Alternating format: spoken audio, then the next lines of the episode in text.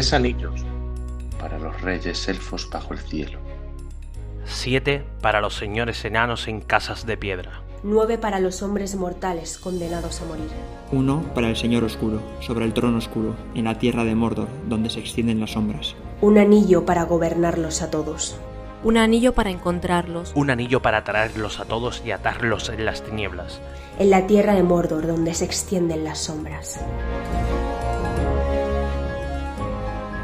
Una saga de películas para acercarnos a todos al amor por el cine y hacer que no podamos salir de esta afición tan mágica. Antes de nada, agradecer a todos los que han participado en este tren de voces y a Mar, por supuesto, por su gran trabajo editándolo. Y también a Peter Jackson por la maravillosa adaptación de la obra de Tolkien. Hoy nos centramos en La Comunidad del Anillo, el film que inicia la saga de El Señor de los Anillos, película que encandiló tanto a público como a crítica. Aquí datos que le suelen gustar a Pablo, 13 nominaciones a los Oscar, 4 estatuillas que se llevó, mejor foto fotografía, banda sonora, efectos especiales y maquillaje. Vamos a hablar de ella como se merece. Y para ello tenemos a nuestro equipo habitual. ¿Qué tal Pablo? ¿Qué tal Mar? ¿Qué tal? Muy buenas, Iker. Hola Iker, ¿qué tal? Y también tenemos a Carla de la cuenta Special K que pudo disfrutarla recientemente en las salas de cine, en su reestreno en 4K por el 20 aniversario. ¿Qué tal K? Hola chicos, ¿qué tal? Muchas gracias por invitarme una vez más para participar en este podcast tan especial como El Señor de los Anillos.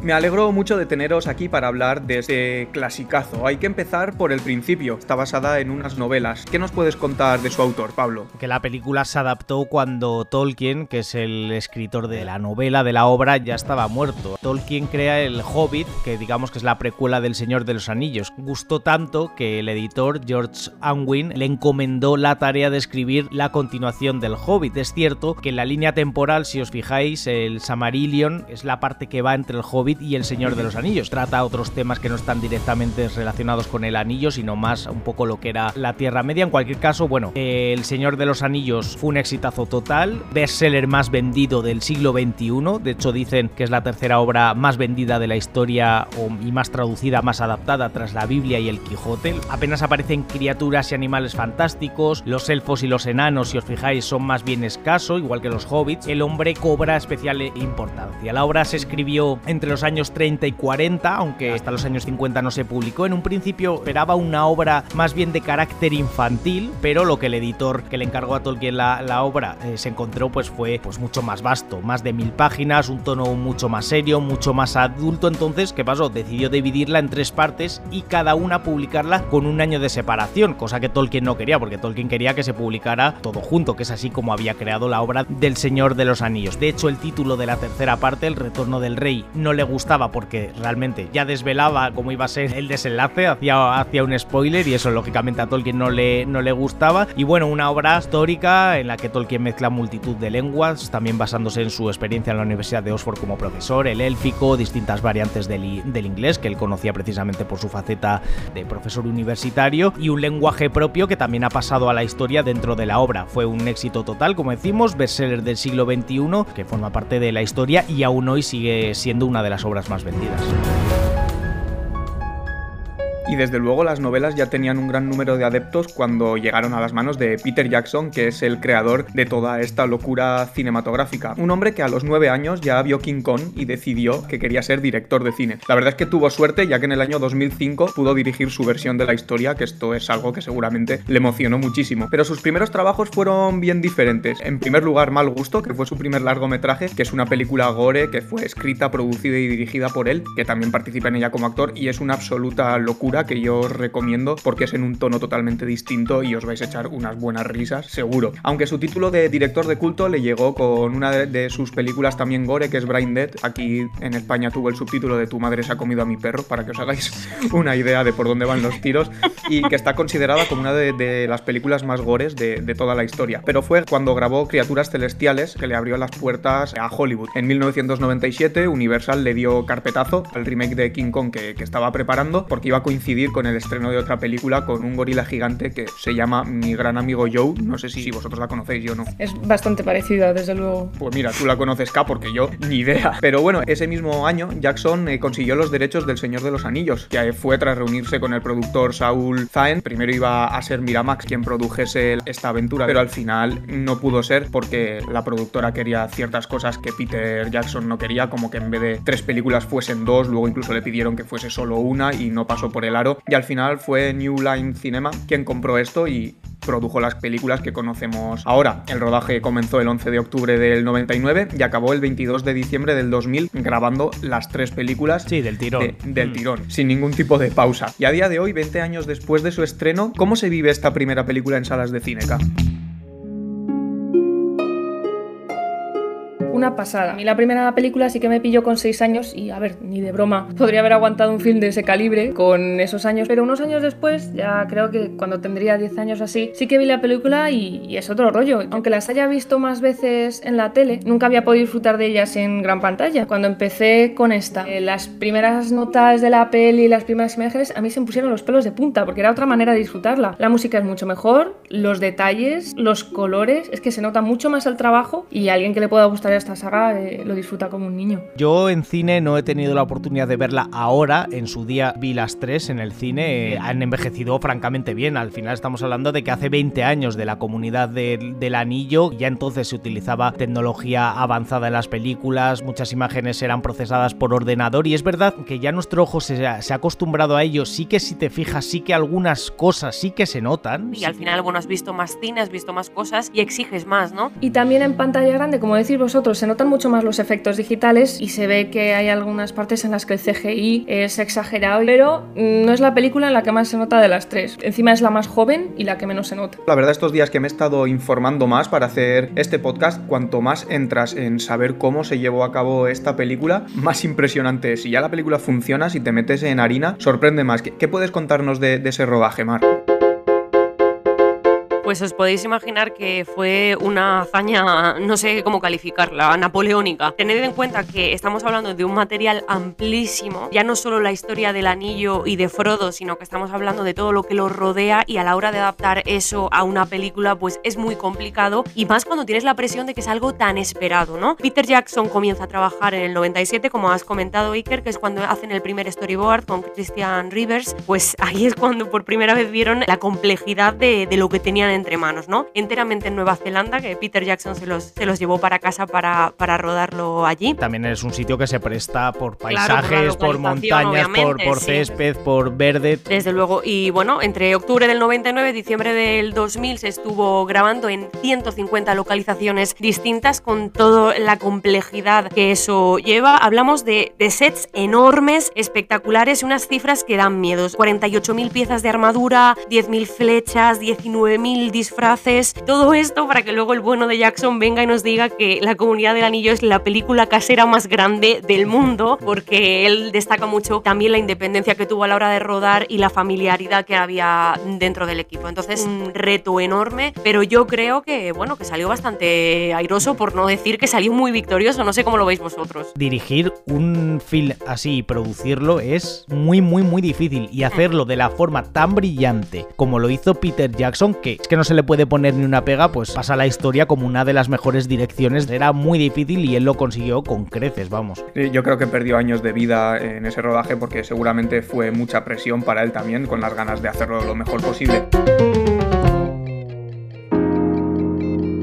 Lo que hace que conectemos tan bien con la película es esa empatía que, tenemos con los hobbits nada más empezar el film, que, que al final es algo muy fácil de entender. La misión tienen que llevar el anillo del punto A al punto B y ya está, eso lo entiende cualquiera, pero mientras vemos esa misión que nos va encandilando, vamos conociendo un universo y un mundo muy rico que va a ser muy necesario para todo lo que va a venir después. Para mí esta película es un gran ejemplo de ritmo, no me vale la excusa de que hay que contar muchas cosas y que por eso se convierta en algo muy tedioso y tal. Yo creo que este es un gran ejemplo de cómo hay que tratar el ritmo en una película. Gran parte de que empaticemos con todo esto que os digo, con el guion, incluso para que la dirección de Peter Jackson funcione, corre a cargo de, esos actores que dan vida a, los personajes con los que pasamos esta aventura. Es una película muy coral además. ¿Qué puedes contarnos sobre varios de estos personajes, Pablo? Uno, por supuesto, es Gandalf, interpretado por Ian McKellen, que la verdad estuvo nominado al Oscar como mejor actor de reparto. Probablemente la mejor interpretación o una de las mejores interpretaciones de su su carrera. Además, Gandalf es un papel fundamental, por supuesto. Es el director dentro de la comunidad del anillo, un poco quien conoce perfectamente la Tierra Media, que conoce a los hombres, conoce a los elfos, a los enanos, a los hobbits. Es un poco, digamos, el Dumbledore dentro del Señor de los Anillos, que por cierto han sido dos figuras muy equiparadas y muy comparadas siempre. También porque físicamente se parecen. De hecho, hay personas todavía que creen que el, el actor que los interpreta es, es, es el mismo.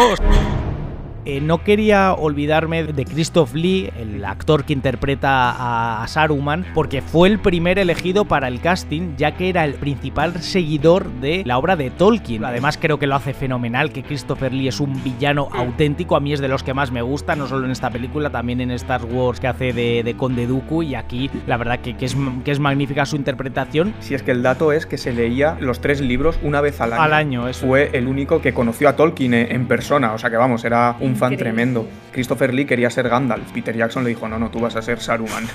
Pero bueno, al menos estuvo en la película, que era lo que Christopher Lee quería. Hablando de Ian McKellen, le ofrecieron ese papel a Sean Connery. Le ofrecieron 6 millones de dólares para sumarse al elenco El Señor de los Anillos. Bueno, como no le gustaba mucho el tema del mundo del universo fantástico, de la Tierra Media y de todo eso, se negó. El estudio replicó a Connery ofreciéndole un 15% de las ganancias de la franquicia en la taquilla, por lo que Connery se hubiera llevado 450 millones de dólares si hubiera accedido wow. a, a, interpretar a, a, Gandalf. Luego él ha, ha, reconocido en otras ocasiones que vio la película, que leyó el libro, que vio el guion y que dice que haya McKellen que es maravilloso en ese papel y que lo hizo mejor que lo que él hubiera hecho. Bueno, una manera de no reconocer su propio error porque fue, un, claro. hablando en plata, una cagada histórica. La alternativa era contarnos cuánto tiempo lleva llorando por no haber aceptado, ¿no? sí, sí, exactamente.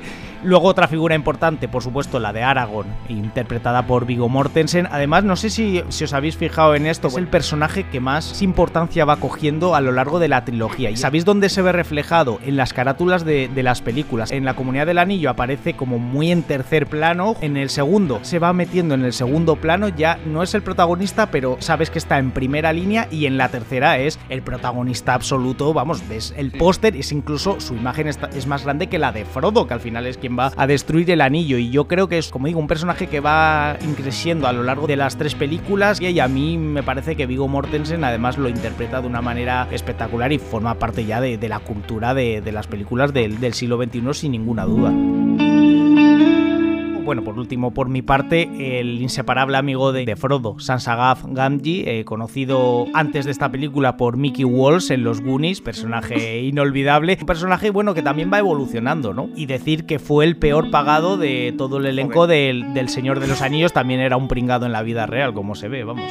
Joder, Me parece fatal, sí, teniendo sí. en cuenta la importancia que tiene dentro sí, de la a mí peli. también, sí, sí, pero bueno, una curiosidad más. Sí, sí, un despropósito. De hecho, para mí, el verdadero héroe del Señor de los Anillos, por lo menos de la trama del llevar el anillo del punto A al punto B, es Sam, no Frodo. Si no fuera por Sam, Frodo hubiera echado para atrás en la primera película, se hubiera echado para atrás, en plan, no, no puedo, no, hay que resistir, tal. O sea, al fin y al cabo es Sam el que le anima a ello. ¿Qué, qué más personajes hay por ahí, Mar? Voy a hablar ahora del protagonista oficial, ¿no? De, de Frodo Bolson, en el original Frodo Baggins, que en algún momento me gustaría hablar de esa maravillosa traducción, solo quiero dejarlo ahí, para que reflexionéis. Bag Bolsa, ¿no? Igual que no se traducen otros apellidos porque había que traducir este, no tiene sentido. La verdad es que no. Interpretado por Elijah Wood, a mí personalmente me parece que, bueno, no me imagino a otro actor en ese papel, creo que ya no solo físicamente por los rasgos faciales que tiene, creo que todo encaja muy bien para dar vida a Frodo, es sin duda el papel más representativo de su carrera, por más que en algunos momentos pueda haber llegado a pesarle, aunque ojo, él incluso dice que si le ofrecen participar de alguna manera en esta serie del Señor de los Anillos que están preparando para Prime, que él se presta, ojo, ¿eh? Nada que ver con Daniel Radcliffe. interpretando a Harry Potter que detesta eh, que ese papel no, no, no, haya marcado su vida aunque esté forrado de dinero. Sí, que lo confunden con Daniel Radcliffe, que la gente todavía no, no se aclara muy bien quién es Frodo y quién es Harry. Aparecieron los dos juntos y yo creo que precisamente para eso se hicieron fotos los dos juntos representando a Harry Potter, representando al Señor de los Anillos. Yo creo que también un poco para eso, para decir que, que somos distintos, ¿eh? Como curiosidad os cuento que Elijah Wood una vez terminó el rodaje recibió unos regalos muy especiales. Tuvo una réplica del anillo, la espada de Frodo y ojo, un par de prótesis de pies de Hobbit, las que tuvo que llevar durante el rodaje. De lo de que le dieron una réplica del anillo, le dieron otra al actor que interpretaba a Gollum. Se enteraron los dos cruzando datos tiempo después de que realmente a los dos les habían dado la, la réplica del anillo, en plan que Elijah Wood pensaba que bueno, el anillo era solamente era, Era único. era único, era, anillo único. era su tesoro, pues no, el tesoro también lo tenía el, que- el actor que interpretaba a Gollum. Ahora quiero hablaros de Bilbo Baggins, el tío de, de Frodo, bueno, interpretado por Ian Holm. En realidad es un papel muy breve, pero muy, muy importante, porque al final toda la historia nace de ese anillo que lega a su, a su sobrino, ¿no? Estaréis de acuerdo conmigo que sin Bilbo no tiene sentido El Señor de los Anillos, no, no existiría y al final, aunque la presencia sea breve, es el personaje al final que da sentido a todo, ¿no? Un detonante clarísimo. Y os quiero hablar ahora de uno de los personajes que supuso también un empujón muy fuerte para el actor que lo interpretó, que es Legolas, interpretado por Orlando Bloom, ese elfo que es uno de los personajes principales al final de la, de la Comunidad del Anillo. Y es que fue el primer papel importante de Orlando Bloom y lo consiguió apenas dos días después de terminar sus estudios en Guildhall, que es una escuela de arte dramático de Londres. Sí que es verdad que tuvo un rodaje un tanto accidentado porque eh, se rompió una costilla, creo, mientras rodaban una de las escenas de acción, pero sin duda Orlando Bloom va a recordar siempre con mucho cariño a Legolas porque fue el causante de su salto a la fama. Aragorn también sufrió una rotura, pero bueno, aparece en la 2, pero también cabe destacar que sí, que los personajes han sufrido durante el rodaje algunas cosas que han hecho que no se noten. Una valentía de seguir rodando la película a pesar de lo que te ha pasado durante el rodaje eh, le, da valor. Migo Mortensen, yo tengo constancia de dos accidentes. Uno, en la primera película, porque al estar en Nueva Zelanda iban mucho a hacer surf, aprovechaban los, los ratos libres para ir a, a surfear y precisamente él se lastimó la cara y fue con la cara dañada y pues maquillaje no pudieron ocultárselo y durante varias escenas apareció del otro perfil para que no se le notara. Y luego aparte leí que Vigo Mortensen quería utilizar espadas de verdad y tuvo un accidente con una de las espadas en las que en ese accidente perdió un diente. Además, si buscas en internet, se ve como él sale sonriendo, muy feliz, con un diente roto, un paleto roto. Bueno, y para terminar con este repaso de los personajes, quería hablaros de Grimly, del enano interpretado por John Rhys Davis. Y uno de los motivos por los que eligieron a este actor era por, también por su estatura, ¿no? Porque en proporción, cuando estaba al lado de los hobbits, se notaba que era más alto y luego, sin embargo, con ordenador, cuando estaba al lado de gente de estatura normal, era mucho más sencillo de simular, ¿no? Que era un enano. Es un personaje que a mí me gusta mucho porque aporta una vis cómica, alivia la tensión también que se crea en una película de este calibre. De hecho, es el personaje más alto de todo el elenco, curiosamente, sí. Bueno, y, y estos personajes que, que habéis comentado, que hay muchos más, pero es una película muy coral y no podemos comentarlos a todos, pasan por situaciones extremas que, que les hacen sentir cosas muy distintas. ¿Qué valores crees que destacan en la película acá? Pues yo os voy a destacar tres buenos y tres malos, ¿vale? Los tres buenos son la amistad, la lealtad y el valor. La amistad, pues tal y como se ve, que aunque sean seres totalmente distintos, que son cuatro hobbits, un enano, un elfo, dos hombres y un mago, se acompañan y defienden los unos a los otros para llevar a cabo esta misión. La lealtad, como vemos en Sam, que ya hemos dicho. Para mí es el héroe indiscutible de, de la Sí, película. y el valor, que es el que tiene Frodo por desempeñar esta dura misión, a pesar de que sea algo tan difícil de llevar. Y luego los otros tres malos son la tentación. Aquí está tanto para lo bueno como para lo malo, porque vemos que hay una continua necesidad de obtener el anillo, estar tentados a cogerlo, pero también se ve como esos nueve seres tan distintos consiguen vencer esa tentación y dejar de lado el anillo para centrarse en su misión. A ver, sí, yo creo que ahí sí que hay también un tema un poco interesante que es la adicción. Pero dices adicción, adicción se tiene algo que has tenido. pero No, no, está claro que Claro. El, único, el único que representa la adicción totalmente es Gollum, que tiene incluso cuerpo de Sí. yonki, así que... Sí, bueno, longevidad antinatural, sí, sí. Por otro lado está la avaricia, que es lo que más se repite en toda la peli, que ya no solo en esta, sino en toda la saga, y es que es el deseo de tener el anillo en las manos, que se destaca incluso al inicio, cuando la voz en off nos cuenta cuál ha sido el destino de ese anillo y de cómo a día de hoy sigue perjudicando a todos, deseando tenerlo en sus manos, como por ejemplo le puede pasar al que acabéis de mencionar, que es Gollum. Y por último, el egoísmo, que tiene mucho que ver con el anterior. En este caso, destaco a Saruman, que es capaz de destrozar todo un paisaje, quitarle esta a otros seres de la Tierra Media, con tal de crear un ejército tan potente que traiga hacia él el anillo. Hombre, ahí está la ecología también, yo creo, pero eso, bueno, sobre todo es más en, en las dos torres, pero ahí ya se va viendo un poquito que Tolkien y Peter Jackson, que lo dejó en el guion, sí que hay ahí un poquito de ecología con todo el tema de los Ent.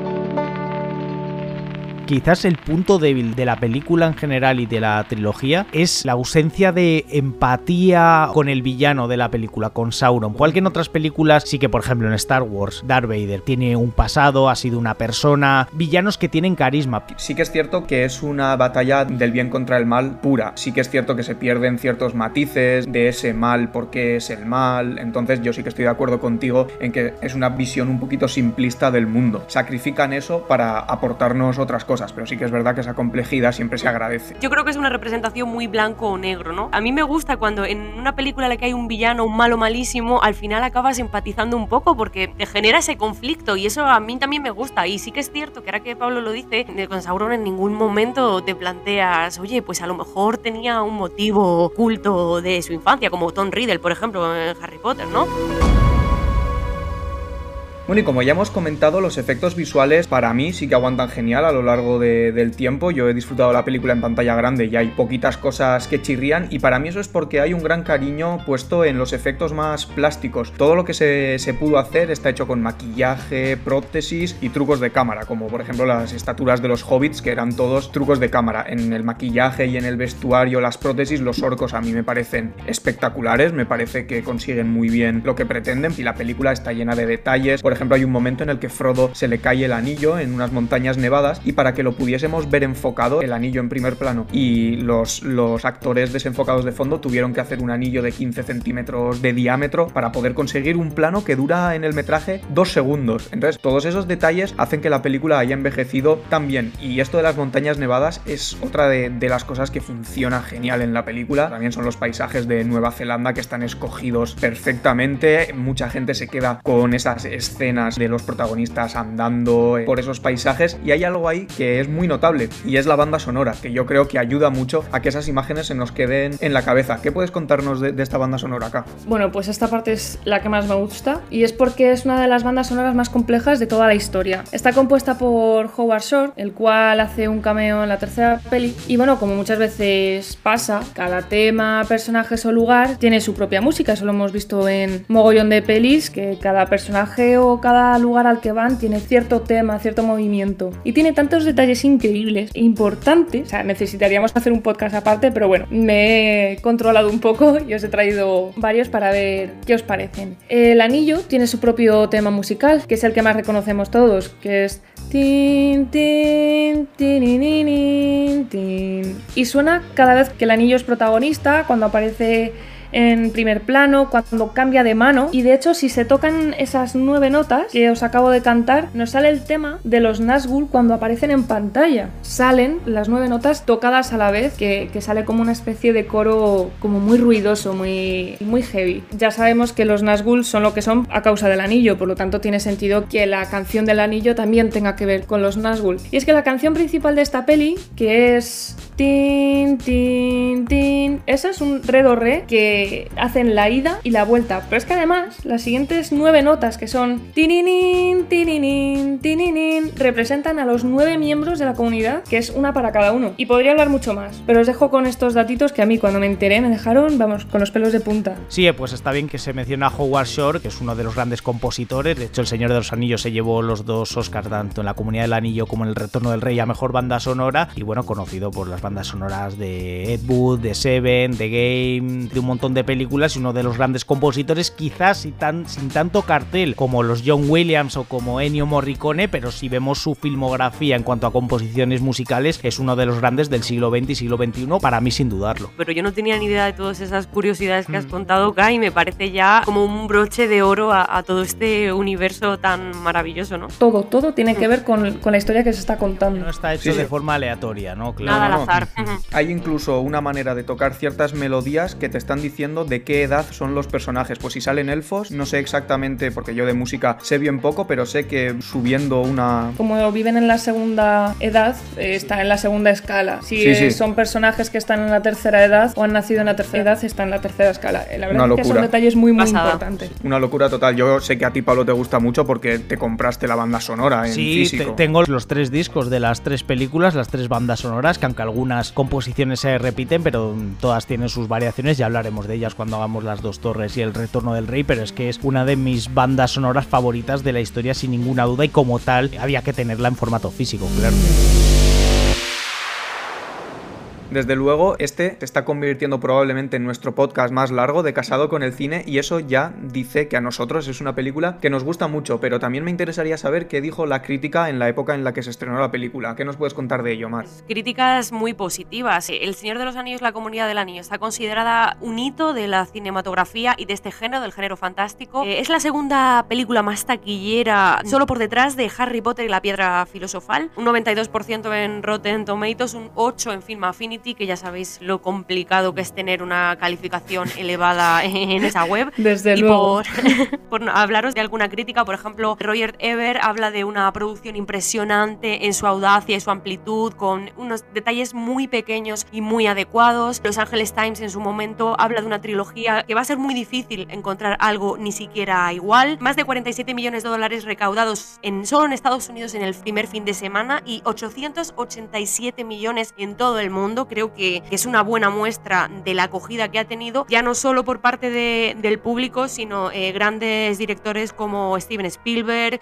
James Cameron, George Lucas han hablado maravillas y bueno, tenía siempre que haber alguien que ponga la nota discordante. Ralph eh, Bakshi, creo que lo he dicho bien, que es uno de los directores de una versión animada que se hizo El Señor de los Anillos, considera bueno que no, no está bien dirigida y Heinz Edelman igual, no, no la ha visto, no le gusta y es gente que ha estado relacionada con ciertas adaptaciones que se han hecho, pues ya os digo, animadas y no sé si es que no están contentos con que no se contara con ellos para la gran adaptación, pero bueno, no ven con muy buenos ojos el trabajo de Peter Jackson, pero ya os digo que es algo meramente anecdótico porque en general una acogida excelente y a día de hoy todavía sigue recibiendo críticas positivas. Me ha gustado mucho la crítica de no la he visto, pero me parece mala. Eso es eh, calidad de- en una crítica espectacular. Pero bueno, también al ser una adaptación, sí que es cierto que suelen surgir ciertas críticas negativas porque la gente cuando lee un libro ya tiene su idea en la cabeza y es muy difícil contentar a todos estos fans. Tú que te has leído el libro, Pablo, ¿qué diferencias notables hay entre una versión y otra?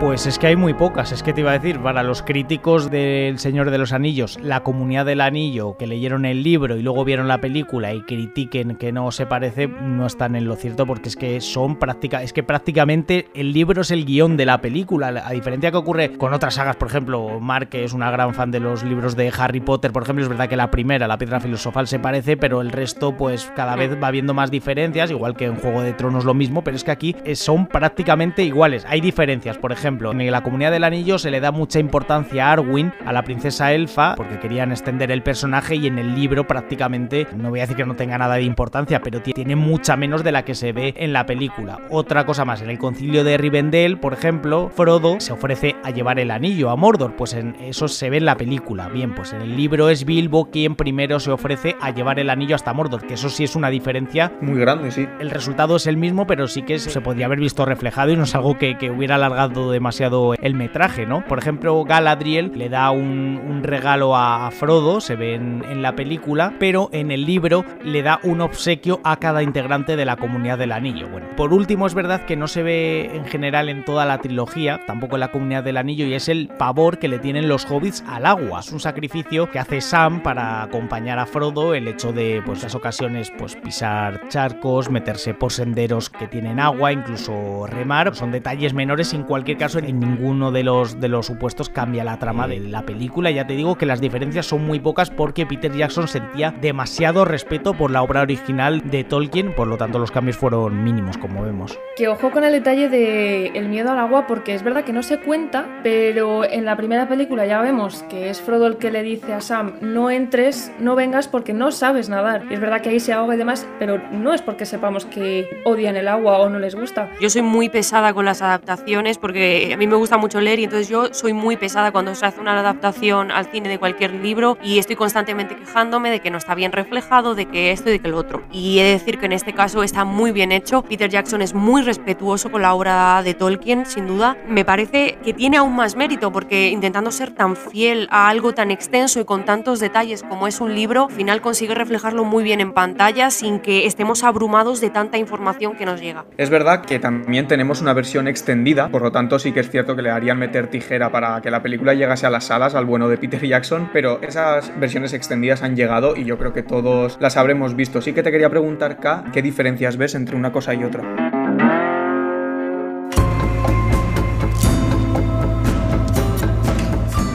Hay escenas que sí que son relevantes, como la que sucede en la Tierra de los Elfos, que es donde les dan los regalos de Galadriel, como la capa, el broche que la une al cuello, que también aparece en la versión extendida Bilbo escribiendo su libro, que en realidad en la versión normal no sabemos que está escribiendo un libro hasta que está en la Tierra de los Elfos, que le vemos sentado con el libro escribiendo. Y de hecho, gracias a esta escena, podemos llamar a esas tres primeras notas que os decía en la parte de la banda sonora, Here, There and Back Again, que es como la ida, la misión y la vuelta de esta película. Y hay otras escenas, bueno, igual para todos no son tan importantes porque la información no resulta tan relevante, pero que a los fans sí que les gusta mucho, como por ejemplo la escena en la que están en la taberna los hobbits bailando, bebiendo cerveza y Sam mira a Rosita, que era la hobbit que, que le gustaba, que luego más adelante sí que sale una escena en la que están bailando por el cumpleaños de Bilbo y se ve como Sam mira a Rosita, pero aquí ya se le ve con un poco más de detalle. Sí, también es verdad que al principio de la peli, de la versión extendida, sale también Bilbo explicando las costumbres de los hobbits, planos costumbristas y tal, pero es cierto que entendemos perfectamente el contexto sin estas escenas, aunque si eres fan de la saga, yo soy muy defensor de las versiones extendidas. Cuando las he visto no se me han hecho para nada largas, no sé vosotros qué opináis. Lo que pasa es que las versiones extendidas solamente las, las he visto una vez me parece, pero efectivamente eh, nos hacen largas de más, además respetan todavía más si cabe la adaptación al libro, revelan detalles que en la versión corta, entre comillas, corta, que son casi tres horas, ¿no? Sí. no, no se ve. Yo creo que las dos versiones están bien, tanto la normal como la extendida, porque son respetuosas y porque no se dejan partes de la trama, aunque si eres un verdadero fan, pues la versión extendida te va a llenar más, lógicamente. Reconozco que no he visto la, la versión extendida, pero creo que se puede aplicar a, a otras grandes películas que si te gustan mucho y eres un fan verdadero, al final todo esto lo que hace es sumar y conocer más detalles. Todo te parece poco, ¿no? Tres horas se te hacen cortas cuando eres fan del Señor de los Anillos y al final creo que es un regalo para los fans. Como dice Mar, hay algunos detalles que aunque sean mínimos, los fans sí que lo notan, sí que los notamos y que, oye, es información que no está de más. Ya puestos a ver tres horas, ¿por qué no vas a ver tres horas 48?